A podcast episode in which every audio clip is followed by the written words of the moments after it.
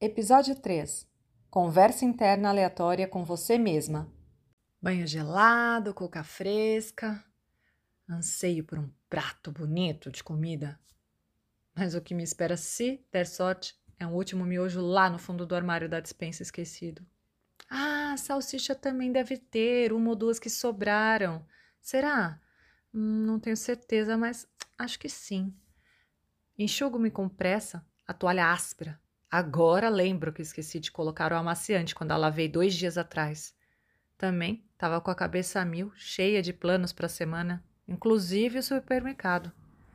Planos esses que não foram concluídos para variar.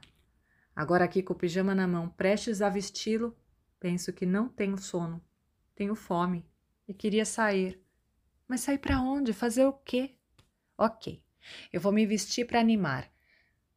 Ai, mas que preguiça. Amanhã acordo às seis. Deixa pra lá, vai. Podia ter um namorado, então. Ter um namorado só quando eu quero. Tipo agora, aqui. Tarde da noite para um jantar, cafuné. Nossa, que carência. Deve ser TPM. Certeza. É TPM. Eu tô com vontade de chocolate também. Definitivamente é TPM. Tem que ser. Ok. Hora de zapear a TV. Nada. Só porcaria, só assuntinho chato.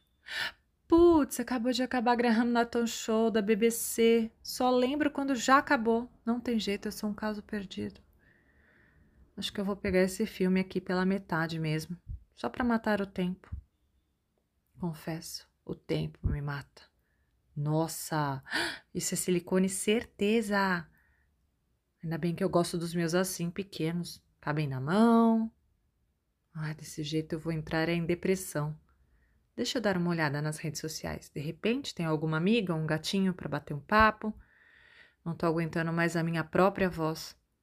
Vixe, vou deletar a amiga que posta foto, se achando de biquíni é o ó. Caramba! O Diego tá saindo com a coroa malhada da academia. Ter esse só pode. Não, não, ela é boa mesmo. Ai, que fofo, nenê da Ju. Tô ficando é velha. Preciso viajar.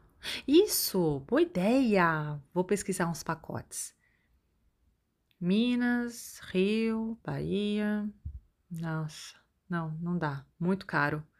Gente, por isso que esse país não vai para frente.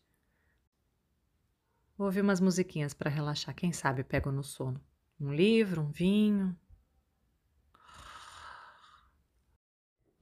Texto de Renata Franciscone, escrito em março de 2014, publicado em dezembro de 2020.